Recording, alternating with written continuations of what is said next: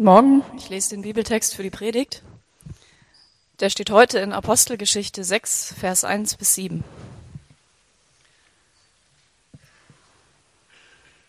Die Zahl der Jünger wuchs unaufhörlich. Allerdings wurden in dieser Zeit auch Klagen innerhalb der Gemeinde laut, und zwar von Seiten der Jünger, die aus griechischsprachigen Ländern stammten. Sie waren der Meinung, dass ihre Witwen bei der täglichen Versorgung mit Lebensmitteln benachteiligt wurden und beschwerten sich darüber bei den einheimischen Jüngern. Da beriefen die Zwölf eine Versammlung aller Jünger ein und erklärten, es wäre nicht gut, wenn wir Apostel uns persönlich um den Dienst der Verteilung der Lebensmittel kümmern müssten und darüber die Verkündigung von Gottes Botschaft vernachlässigen würden. Seht euch daher, liebe Geschwister, in eurer Mitte nach sieben Männern um, die einen guten Ruf haben, mit dem Heiligen Geist erfüllt sind und von Gott Weisheit und Einsicht bekommen haben. Ihnen wollen wir diese Aufgabe übertragen. Wir selbst aber werden uns weiterhin ganz auf das Gebet und den Dienst der Verkündigung des Evangeliums konzentrieren. Dieser Vorschlag fand allgemeine Zustimmung und die Gemeinde wählte folgende sieben Männer aus. Stephanus, ein Mann mit einem festen Glauben und erfüllt vom Heiligen Geist, Philippus, Prochorus, Nikanor, Timon, Parmenas und Nikolaus, einen Nichtjuden aus Antiochia, der zum Judentum übergetreten war. Man ließ sie vor die Apostel treten, und die Apostel beteten für sie und legten ihnen die Hände auf. Die Botschaft Gottes breitete sich immer weiter aus, und die Zahl der Jünger in Jerusalem stieg sprunghaft an. Auch zahlreiche Priester nahmen das Evangelium an und glaubten an Jesus.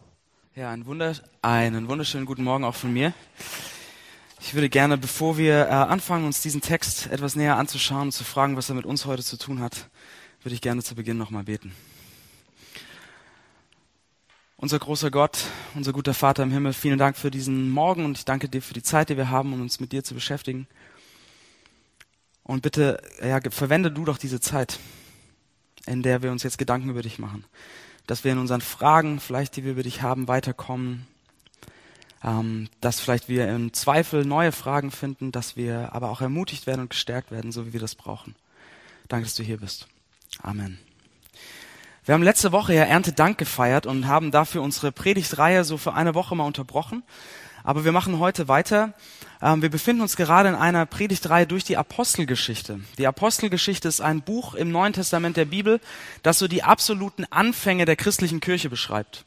Und wir schauen uns diese Texte an und schauen uns diese allererste christliche Gemeinde in Jerusalem an und fragen uns, was wir von dieser Gemeinde lernen können.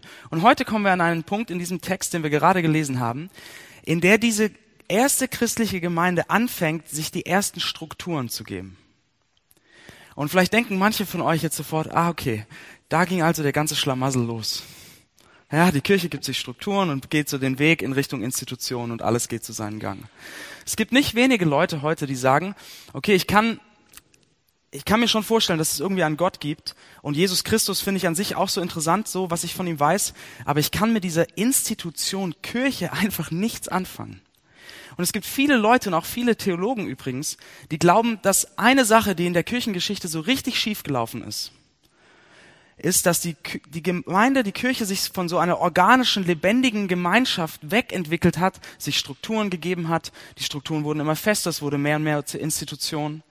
Und als dann schließlich die konstantinische Wende kam, also als im vierten Jahrhundert Kaiser Konstantin den Status der Kirche veränderte von einer verfolgten Religion im Römischen Reich zu einer geduldeten Religion und dann schließlich zur Staats, offiziellen Staatsreligion des Römischen Reiches. Da sagen viele, okay, da war im Prinzip, da ist das Wesen der Kirche verloren gegangen. Verloren in der Institution, verloren in irgendwelchen Machtgefügen. Und ich glaube, dass zum großen Teil diese Kritik berechtigt ist. Ich glaube, dass in den vergangenen Jahrhunderten wirklich in der Kirche viel schiefgelaufen ist aufgrund von ähm, gewissen Strukturen, aufgrund von Machtinteressen, Machtgefügen, wo die Institution im Fokus stand. Aber seht ihr, Struktur an sich ist ja nichts Schlechtes. Strukturen ordnen, Strukturen schaffen Kapazitäten, Strukturen schaffen Freiräume. Das Problem tritt immer dann auf, und ich glaube auch ist in der Kirchengeschichte immer dann aufgetreten, wenn die Struktur wichtiger wurde als der Inhalt. Wenn die Institution wichtiger wurde als die Botschaft wenn die Struktur nicht mehr den Inhalt ausgedrückt hat. Aber hier in Jerusalem, in diesem ersten Text, sehen wir etwas ganz anderes. Und zwar, wir sehen, wie diese Gemeinde, diese erste Gemeinde sich eine Struktur gibt, die ihren Inhalt widerspiegelt. Eine Struktur, die ihre Botschaft ausdrückt und stärkt sogar. Und das möchte ich mit euch anschauen, weil wir sehen hier in diesem Text anhand von dieser Struktur, keine Sorge, ich höre gleich auf, über Struktur zu reden. Äh, wir sehen an dieser Struktur etwas über das Wesen von Kirche und über das Wesen von persönlichem Glauben, nämlich was absolut unverzichtbar ist und was im Zentrum stehen soll. Und ich glaube, das ist sehr, sehr relevant für jeden von uns heute. Ähm, für diejenigen von euch, die schon länger im Hamburg-Projekt sind und sich hier zugehörig fühlen, für uns ist das wirklich relevant, weil wir hier sehen können, was heißt es eigentlich, als Christen zu leben in unserer Stadt. Und für diejenigen von euch, die vielleicht ähm, ganz neu sich mit, mit Glaube, mit Kirche, mit Gott beschäftigen, kann das wirklich auch ein sehr guter Einblick hier sein. Worum geht es eigentlich bei Gemeinde? Worum geht es eigentlich auch in persönlichem Glauben? Wir sehen hier in diesem Text nämlich, dass diese erste Kirche den Menschen diente in Wort und in Tat mit Worten und mit Taten. Ja, sie gab die Liebe Gottes, die Gnade Gottes weiter in Worten und in Taten. Und das gehört absolut zusammen, sowohl in Kirche als auch in persönlichem Glauben. Und das möchte ich mit euch anschauen. Und ich glaube, das Wort Struktur fällt jetzt kein einziges Mal mehr. Also atmet auf. Ähm, und ich will das mit drei, in drei Gedanken mit euch anschauen. Dieses Wort und Tat. Und das ist dienen mit Worten, dienen mit Taten und schließlich, was motiviert eigentlich uns zu dienen?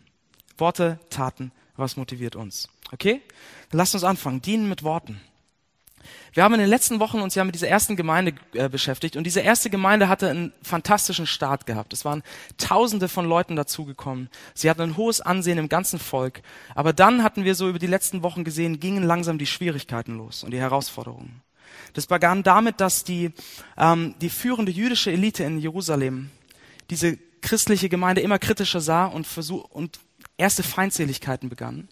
Und dann hatten wir gesehen, dass es auch innerhalb der Gemeinde Betrugsversuche gab ähm, durch Hananias und Sapphira, für diejenigen von euch, die da waren und sich erinnern. Und jetzt sehen wir hier, dass diese Kirche erneut vor einer Schwierigkeit steht, erneut eine interne Herausforderung hat. Und es ist hier auch wieder, finde ich, absolut erstaunlich, wie offen die Bibel damit umgeht. Hier wird nie der Eindruck erweckt, dass in der ersten Kirche alles perfekt gewesen wäre. Also die Kirche wird zu keinem Zeitpunkt glorifiziert, sondern wir lesen von einem Problem. So, was war hier los? Die erste Gemeinde in Jerusalem war eine kulturell vielfältige Gemeinde. Fast alle der ersten Christen hatten einen jüdischen Hintergrund, aber sie stammten aus unterschiedlichen Kulturkreisen. Manche waren in Palästina aufgewachsen, sprachen Hebräisch, andere waren aber in, in, Griechenland oder der heutigen Türkei aufgewachsen, sprachen Griechisch und waren auch dementsprechend kulturell anders geprägt. Und diese beiden Gruppen finden sich in der Gemeinde wieder. Und jetzt haben wir eine Spannung zwischen diesen beiden Gruppen. Und zwar folgendes. Diese erste Gemeinde hatten wir vor zwei Wochen ja gesehen, war so großzügig miteinander, hat sich so umeinander gekümmert, dass niemand Mangel leiden musste. Ja, Leute hatten ihren Besitz verkauft, hatten großzügig gespendet und davon wurden die Armen versorgt. Und jetzt kommt diese Gruppe der griechisch sprechenden Christen und sagt, bei dieser Lebensmittelausgabe für die Armen und für die Witwen werden wir benachteiligt. Das läuft nicht fair ab, das wird nicht gleich verteilt, da ist, da ist was ungut. Und die Apostel, die Leiter dieser ersten Kirche fragen, nehmen sich jetzt diesem Problem an und fragen sich, okay, was machen wir damit? Wie, wie lösen wir diese Situation? Und eine Option wäre ja gewesen, dass Sie als Leiter sagen, okay, wir kümmern uns jetzt drum und wir achten noch mehr darauf, dass das alles fair läuft, dass jeder gleich viel bekommt. Wir gehen da so richtig rein und kümmern uns darum. Und sie nehmen sich sozusagen Bedenkzeit und kommen schließlich zu einer Entscheidung, zu einer Entscheidung. Und diese Entscheidung ist, in der können wir so viel sehen über das Wesen von Kirche äh, und persönlichem Glauben. Sie kommen zu der Entscheidung und sie sagen im Prinzip Folgendes. Dieser soziale Einsatz, den wir machen, das großzügige Teilen, das Versorgen der Armen, das Versorgen der Witwen ist absolut wichtig und muss erledigt werden. Aber wenn wir es machen, geht im Rahmen dessen etwas anderes unter, was auch sehr wichtig ist, nämlich das Evangelium, das Verkünden der guten Botschaft. Sie sagen im Prinzip, beides ist sehr wichtig. Das schauen wir uns noch an. Aber wenn wir uns jetzt darum kümmern, dann geht das Evangelium, dann wird das vernachlässigt. Und wir sehen hier einen wirklich einen ganz, ganz großen Wesenszug von Kirche. Dass sie sagen, das Evangelium, was Daniel im Prinzip in der Begrüßung auch gesagt hat, die gute Nachricht von Jesus Christus darf nicht vernachlässigt werden über die anderen Dinge. Sozialer Einsatz ist sehr, sehr, sehr wichtig. Schauen wir uns gleich an. Aber das darf das andere nicht überlagern und rausdrängen sozusagen. Und ich glaube, das ist etwas, okay, wir sehen dieses Problem damals, Lebensmittel, Predigen und so weiter. Was hat das für eine Relevanz für uns heute? Und ich glaube, eine sehr, sehr große. Und ich fange erstmal an, was das für eine Relevanz für uns als Kirche hat. Seht ihr, wir leben heute in einer säkularen Gesellschaft, in Hamburg, in Deutschland, in Westeuropa. Und damit meine ich zum einen, dass ganz verschiedene Weltanschauungen nebeneinander stehen in unserer Gesellschaft. Ja, und dass sehr, sehr viele Leute ähm, einen Glauben haben, aber auch ganz andere Dinge glauben als den christlichen Glauben. Sehr viel nebeneinander. Und auf der anderen Seite meine ich damit mit säkular, dass Religion und auch der christliche Glaube eine immer geringere Rolle spielt in der Gestaltung der Öffentlichkeit, in der Gestaltung der Gesellschaft. Ja, der christliche Glaube spielt da bei weitem nicht mehr die Rolle, wie er vor Jahrzehnten oder Jahrhunderten gespielt hat in unserem Land. Also das nimmt immer weiter ab. Und jetzt könnte man doch als Kirche leicht versucht werden und sagen, okay, wenn sowieso so viele Leute das nicht teilen, was wir glauben, und wenn wir eine immer geringere Rolle in der Gesellschaft spielen, dann lasst uns doch vielleicht die Dinge in unserem Glauben, die Glaubensüberzeugungen, die so, die viele Leute nicht teilen können, lasst uns die doch so ein bisschen an die Seite stellen und lasst uns aber versuchen, eine wichtige gesellschaftliche Stellung beizubehalten, indem wir uns zentrale soziale Themen auf die Fahnen schreiben. Und das wird zum Teil von außen auch ähm, sehr stark an Kirche oder an Christen herangetragen, dass gesagt wird, liebe Christen, liebe Kirche, ähm, geht doch ein Stück weit mehr mit der Zeit. Wir sind eine säkulare Gesellschaft, deswegen lasst doch manche Sachen, die ihr predigt, lasst sie doch getrost hinter euch. Äh, wie zum Beispiel, dass, dass es einen Gott gibt, dem wir alle Rechenschaft schuldig sind, der uns mit sich versöhnt durch den Tod von Jesus am Kreuz. Das ist doch, lasst das, stellt das doch mal bitte zur Seite und zeigt doch, den Kern eures Glaubens. Zeigt doch den christlichen Spirit sozusagen. Zeigt den doch nicht durch eure Worte, sondern durch eure Taten. Zeigt den, indem ihr euch um die Armen kümmert, indem ihr euch äh, politisch für Frieden und für Gleichberechtigung einsetzt. Zeigt das, indem ihr euch für ein Ende der Unterdrückung ähm, von Armen und so weiter einsetzt. Lasst doch die Worte sein und zeigt das in Taten. Zeigt doch so den Kern eures, eures Glaubens.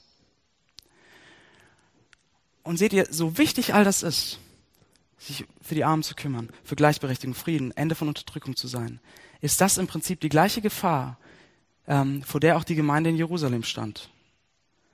Dass man sagt, über das Gute, das man tun will und das man tut, über die Taten gehen die Worte verloren. Und steht das Evangelium nicht mehr im Zentrum. Das, und ich glaube, dass diese Gefahr die Kirche und auch das Hamburg-Projekt ähm, heute genauso hat. Und dieser Text erinnert uns daran, diese Botschaft dass Gott uns aus Gnade annimmt, absolut unverdient, muss im Zentrum der Kirche stehen, äh, sein und bleiben. Ja, man könnte das so vergleichen vielleicht. Wenn man sagt, ähm, lebt doch euren Glauben nur in Taten, aber ohne Worte, dann ist es, als hat man so einen großen, schönen Baum und man sägt ihm die Wurzel ab, ja, so einmal unten durch, unten am Stamm, und dann sagt man, lieber Baum, streck doch deine Äste in alle Richtungen aus. Biete uns Schutz vor der Hitze der Sonne. Ja, gib uns einen Unterschlupf vor Regen. Äh, ernähre uns mit deinen Früchten. Und der Baum wird das eine Zeit lang tun können, aber das Leben ist raus. Die Kirche findet ihre Identität im Evangelium, in der guten Nachricht von Jesus Christus. Das ist ihre Existenzberechtigung. Das muss im Zentrum stehen. So, lasst uns das jetzt doch mal auf uns anwenden. Zum einen auf uns als Hamburg-Projekt. Daniel hat es vorhin in der Einleitung gesagt. Das ist mit der Grund, warum wir uns als Gemeinde, als Hamburg-Projekt bemühen wollen, dass diese gute Nachricht von Jesus Christus, Evangelium, dass wir nachher noch etwas mehr auspacken sozusagen, dass das im Zentrum ist und bleibt. Aber ich glaube, das hat auch eine Relevanz für jeden von euch, egal was eure Vorprägung mit Glauben ist. Wenn die gute Nachricht, diese Worte, so relevant sind, dass sie im Zentrum stehen sollen, stehen sie auch im Zentrum eurer Auseinandersetzung mit eurem persönlichen Glauben. Wenn ihr, wenn ihr schon länger Christen seid, was ist das, würdet ihr sagen, was absolut das Herz eures Glaubens ist? Das, was euch am meisten beschäftigt, was euch am meisten prägt, worüber ihr am meisten nachdenkt, wenn ihr über den Glauben nachdenkt. Ist das die gute Nachricht? Ist das Jesus? Oder ist das irgendein Verhalten? Ist das irgendein Moralkodex? Sind das irgendwelche Spezialthemen? Was ist die eine Sache, wo ihr sagt, da will ich tiefer rein, das will ich mehr verstehen, das soll alles prägen? Und auch für diejenigen von euch, die sich neu mit Glauben beschäftigen und sich fragen wollen, okay, was, was bedeutet das? Was macht den christlichen Glauben aus? Leute, wenn das der Kern ist, dann schaut darauf und setzt euch damit auseinander. Fangt nicht an mit damit, indem ihr euch auseinandersetzt mit irgendwelchen christlichen Werten oder irgendeinem Verhalten, sondern stellt diesen Jesus und das, was er getan hat, in den Mittelpunkt und schaut darauf und fragt und zweifelt und dreht und kaut darauf rum, bis ihr eine Antwort für euch habt. Also wir sehen in dieser Gemeinde die Worte, das Dienen in Worten, das Evangelium, die gute Nachricht, muss absolut zentral sein. Aber, und damit kommen wir zu unserem zweiten Gedanken, wir sehen noch etwas Zweites, was zum Wesen von Kirche und persönlichem Glauben gehört. Und das ist zweitens das Dienen mit Taten. Seht ihr, als die, als die griechisch sprech, sprechenden ähm, Christen zu den Aposteln kamen und sich beschwerten über diese Unfairness, hätten die Apostel ja auch Folgendes sagen können. Also wisst ihr was? Diese, wir sind jetzt so gewachsen, wir sind ein paar tausend Leute, diese ganze Lebensmittelverteilung und die Großzügigkeit und die Armen und die Witwen, das läuft gerade so ein bisschen aus dem Ruder. Das wird einfach zu viel. Wir sind überlastet. Das ist, ähm, wir hatten einen guten Start, wir hatten einen guten Lauf bis hierher, aber wir ziehen jetzt hier einen Schlussstrich. Die Gemeinde ist da für die gute Nachricht und für Predigen und für Bibellesen und alles andere, bitte kümmert euch selbst darum, schaut, wie ihr das selbst organisiert bekommt, ähm, geht zu euren Familien, dass sie euch versorgen. Wir machen jetzt hier einen Schlussstrich. So hätten sie auch reagieren können. Haben sie aber nicht. Sondern sie reagieren auf eine Art und Weise, die zeigt, wie wichtig und wie zentral das Dienen mit Taten in der Kirche sein muss. Nämlich was machen sie? Sie suchen sieben Leiter, sie schaffen eine Struktur, damit das nicht verloren geht, das Dienen mit Taten. Dafür schaffen sie Struktur. Sie setzen sieben Leiter ein. Und wenn wir uns die Anforderungen an diese Leiter sehen, dann sehen wir, wie, ansehen, dann sehen wir, wie wichtig sie das genommen haben. Sie sagen nicht, okay, dann sucht euch sieben Leute, die mal organisieren. Sondern was sind die Anforderungen? Vers drei. Sie sollen einen guten Ruf haben, mit dem Heiligen Geist erfüllt sein und von Gott Weisheit und Einsicht bekommen haben. Das sind nicht kleine Anforderungen. Das ist nicht so was, wo man sagt, oh, wir haben hier noch so eine kleine nervige Aufgabe in der Gemeinde, das ist die Versorgung der Armen. Äh, kann das irgendjemand machen? Hätten, haben wir drei Freiwillige? So die, sie nehmen die, die reifsten, die besten Leute, die sie haben, und setzen sie dafür ein. Und wir sehen hier, das ist so eine wichtige Aufgabe in der ersten Gemeinde, so ein wichtiger geistlicher Dienst, könnte man sagen das Dienen in Taten, das Versorgen der Bedürftigen, dass es nicht runterfallen darf, dass sie dafür eine Struktur schaffen. Und wenn wir von dieser ersten Gemeinde durch die Kirchengeschichte hindurch gucken bis heute, dann gibt es viele, viele Beispiele dafür, wie Gemeinden, wie christliche Kirchen so gelebt haben, dass sie das Evangelium im Zentrum haben, aber sich tatkräftig eingesetzt haben. Ob das der Einsatz der Christen während ähm, der Pestepidemien im zweiten und dritten Jahrhundert war, ob das die ersten Krankenhäuser waren, die gebaut wurden, oder ich habe euch ein Beispiel mitgebracht ähm, von einem At At äh, Philosoph aus Athen, Aristides, der im zweiten Jahrhundert gelebt hat. Und er hat einen Brief an den römischen Kaiser geschrieben im Jahr 140. Und er beschreibt die Christen, ein griechischer, ja, äh, nicht christlicher Philosoph. Und er schreibt Folgendes. Sie lieben einander. Die Witwen missachten sie nicht, die Weisen befreien sie von dem, der sie misshandelt. Wer hat, der gibt neidlos dem, der nicht hat. Wenn sie einen Fremdling erblicken, führen sie ihn unter Dach und freuen sich über ihn wie über einen leiblichen Bruder. Denn sie nennen sich nicht Brüder dem Leibe nach, sondern Brüder im Geiste und in Gott. Wenn aber einer von ihren Armen aus der Welt scheidet und ihn irgendeiner von ihnen sieht, so sorgt er nach seinem eigenen Vermögen für sein Begräbnis. Und hören sie, dass einer von ihnen wegen des Namens ihres Christus gefangen oder bedrängt ist, so sorgen alle für seinen Bedarf und befreien ihn womöglich. Und ist unter ihnen irgendein Armer oder Dürftiger, und sie haben keinen überflüssigen Bedarf, den sie geben könnten, so fasten sie zwei bis drei Tage, damit sie den Dürftigen ihren Bedarf an Nahrung decken. Das schreibt Aristides 140 nach Christus. So haben Gemeinden in den ersten Jahrhunderten, in den ersten Jahrzehnten gelebt. Das Evangelium im Zentrum. Dienen mit Worten und dienen mit Taten. Man könnte sagen, dieses Wort und Tat, das so zusammengehört, ja, das sind wie zwei so Schienen von einem Gleis. Ja, der Zug braucht logischerweise beide Schienen, um irgendwie fahren zu können. Und es ist genauso, wir brauchen Wort und Tat, damit Gott das, was er in dieser Welt bewirken möchte, umsetzen kann. Das ja, Wort, dass Leute ihn kennenlernen, aber Tat, dass menschliche Gemeinschaft, menschliches Leben geheilt wird, sich zum Guten verändert. Und ich hatte vorhin gesagt, ein Glauben nur mit Taten ohne Worte ist wie so ein Baum, dem man die Wurzel abgeschnitten hat. Aber seht ihr, ein Glaube nur mit Worten, nur mit Predigt, ohne Taten, ist wie ein Baum, dem man die Krone und alle Äste abgeschnitten hat. Und Und da steht dieser Stamm und hat seine Wurzeln fest in der Erde. Und in diesem Stamm ist irgendwie Leben drin. Aber es macht praktisch überhaupt keinen Unterschied, ob das Ding lebt oder tot ist. Weil niemand kann sich vor der Hitze der Sonne unter den, den Blättern des Baumes schützen. Niemand kann sich bei Regen oder Unwetter un unterstellen. Kein Tier kann in den Zweigen irgendwie nisten und Schutz finden. Und niemand kann von den Früchten des Baumes essen. Das Ding lebt, aber es gibt kein Leben. Es lebt und ist doch wie tot. Wort und Tat gehören absolut zusammen. Und ich möchte dieses Dienen mit Taten auch kurz auf uns anwenden. Zuerst auf das Hamburg-Projekt.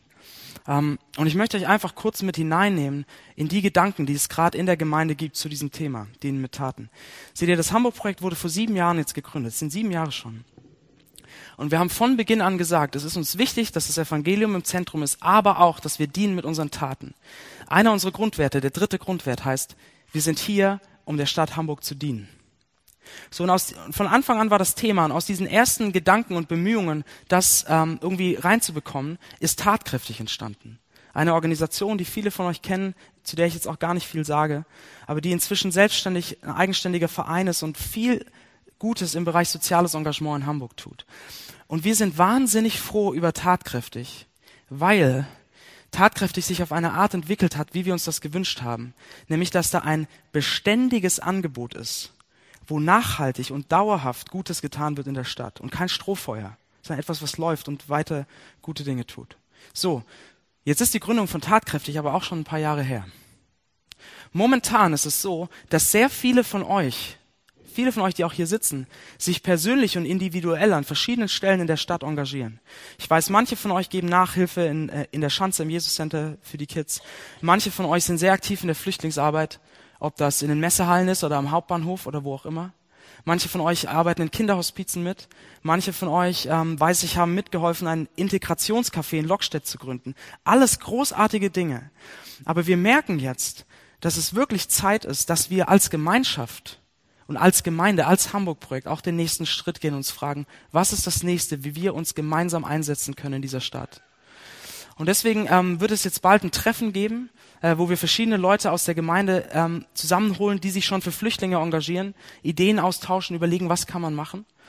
Und das sieht so aus, dass wir unseren neuesten Trainee, Dennis, der Vollzeit bei uns ist, ähm, sozusagen beauftragt haben. Er wird jetzt einen, einen Großteil seiner Zeit, und daran ist er schon, ist er schon sehr aktiv in den letzten Wochen. Er verwendet einen Großteil seiner Zeit dafür, neue Ideen vorzubereiten. Was könnten wir machen?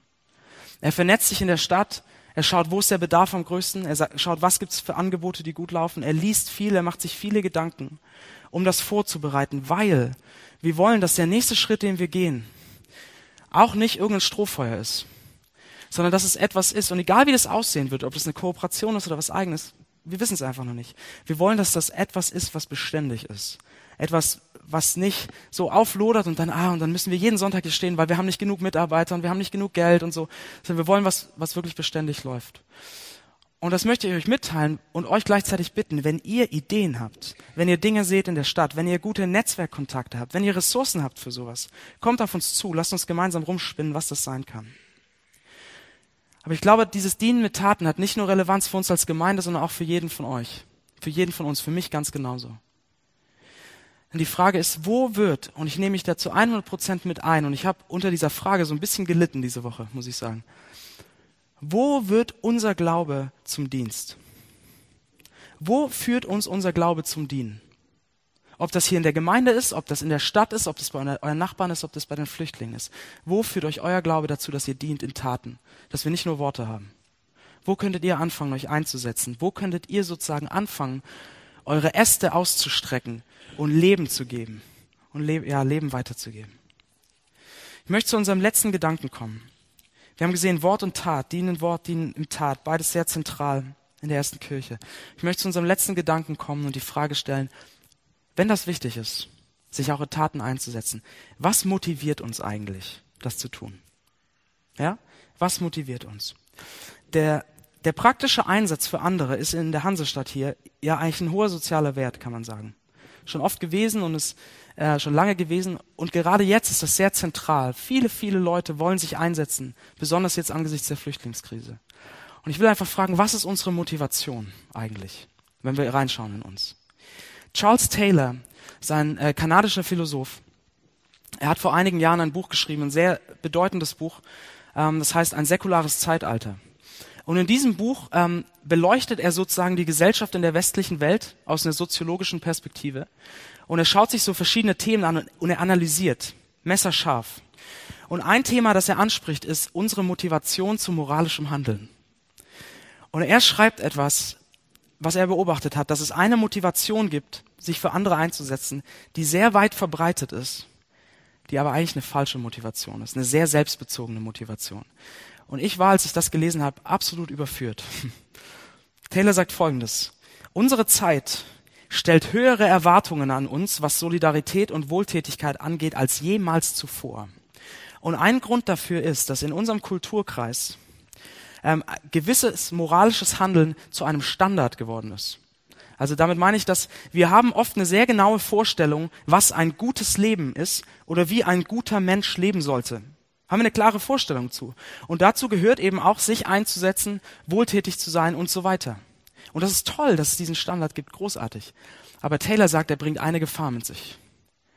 Und diese Gefahr ist, ähm, dass wir anderen dienen, dass wir uns für andere engagieren, nicht weil es uns eigentlich wichtig ist, den Leuten zu helfen oder den Leuten zu dienen, sondern weil wir äh, Schuld fühlen, Schuldgefühle, Scham und einen Druck, diesen Standard zu erfüllen, weil wir zu den Guten gehören wollen. Zu denen, die das machen. Ja, lass mich erklären, was ich meine. Dieses, das funktioniert ungefähr so. Ja, wie du, du kaufst, du kaufst keinen Fairtrade Kaffee. Schock. Und du, du, du trägst T-Shirts, die in Bangladesch genäht wurden. Du, spendest wirklich, du spendest wirklich kein Geld an eine wohltätige Organisation. Und du warst jetzt wirklich in den letzten Wochen noch nicht in den Messehallen zum Helfen. Seht ihr das?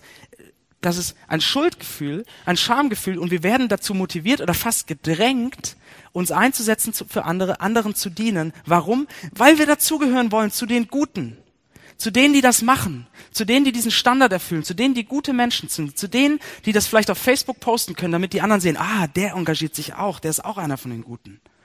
Ja, aber das ist eine sehr, sehr ähm, kurzfristige Motivation. Das ist wie so ein kurzes Auflodern, denn sobald ich mein Gewissen beruhigt habe und weiß, dass ich dazugehöre und dass ich nicht zu den Unnormalen gehöre, die das nicht tun, sagt die Motivation deutlich ab.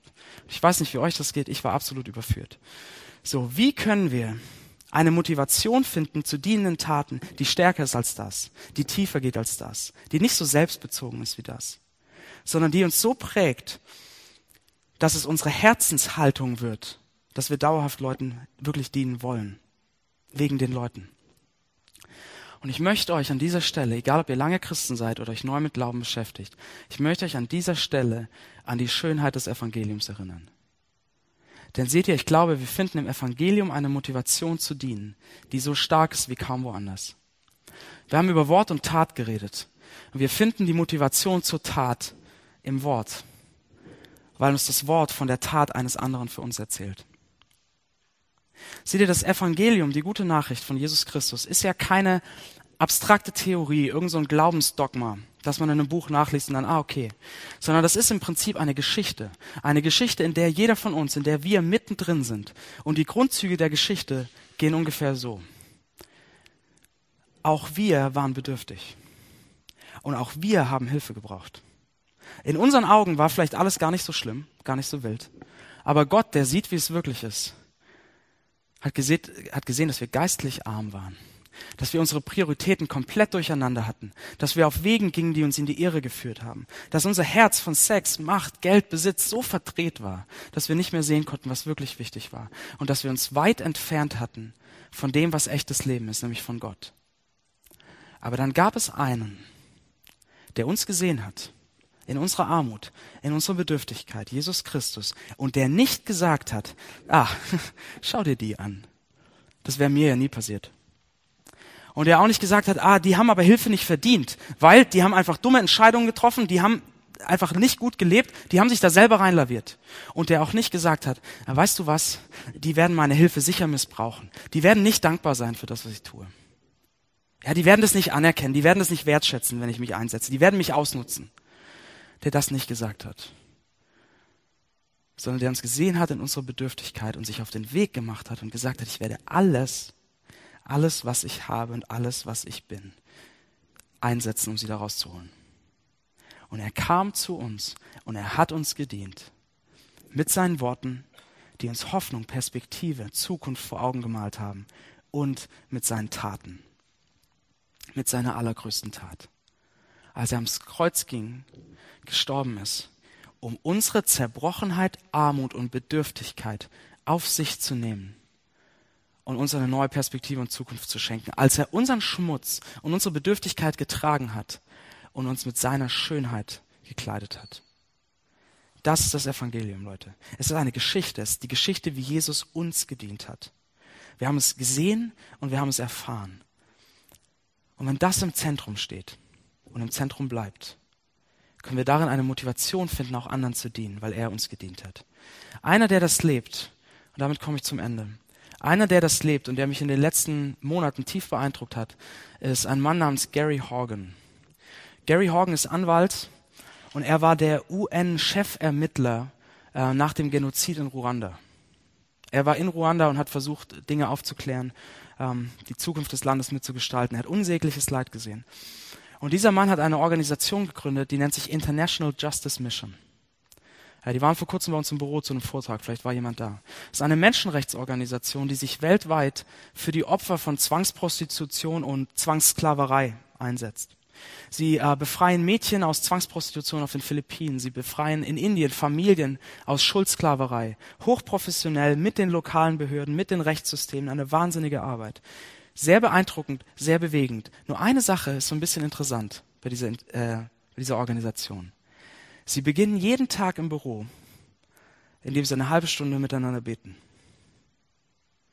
Denn Gary Horgan ist Christ und er findet seine Motivation und seine Kraft angesichts von all diesem Leid, seine Motivation und Kraft zu dienen, findet er in seinem Glauben. Denn er weiß, dass der Gott, von dem er in der Bibel gelesen hat, dass er möchte, dass die Unterdrückten gerettet werden, die Gefangenen befreit werden, die Schwachen aufgerichtet werden, die Hilflosen geschützt werden. Gary Horgan weiß, dass der Gott, der das geschrieben hat, auch der Gott ist, der sich mit allem, was er hatte, für ihn eingesetzt hat. Er hat das Evangelium im Zentrum seines Lebens und er dient mit Taten auf eine beeindruckende Art und Weise. Wort und Tat gehören zusammen. In der Gemeinde, aber auch im persönlichen Glauben. Deshalb lasst uns doch diese Geschichte des Evangeliums, wie er sich auf den Weg gemacht hat, um uns zu finden, lasst uns das im Zentrum halten und lasst uns diese Gnade und Liebe in Taten ausdrücken. Ich möchte beten.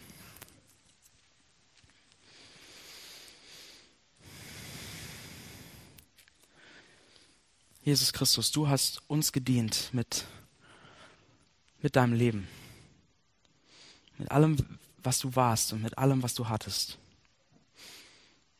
Ich danke dir, dass du ähm, uns gedient hast, obwohl wir es oft eigentlich nicht verdienen, obwohl wir es eigentlich überhaupt nicht verdienen. Ich danke dir, dass du uns gedient hast, obwohl wir so oft deine Hilfe und dein Dienen überhaupt nicht wertschätzen. Aber ich danke dir, dass du trotzdem den Weg bis ans Kreuz gegangen bist. Und Jesus, ich bitte dich, präge und verändere uns durch die Art und Weise, wie du uns gedient hast. Mach uns zu Menschen, die deine Liebe und deine Gnade im Zentrum ihres Lebens haben und die daraus lernen, anderen zu dienen, sich für andere einzusetzen. Zum Wohl hier unserer Gemeinschaft, aber auch zum Wohl dieser Stadt. Amen.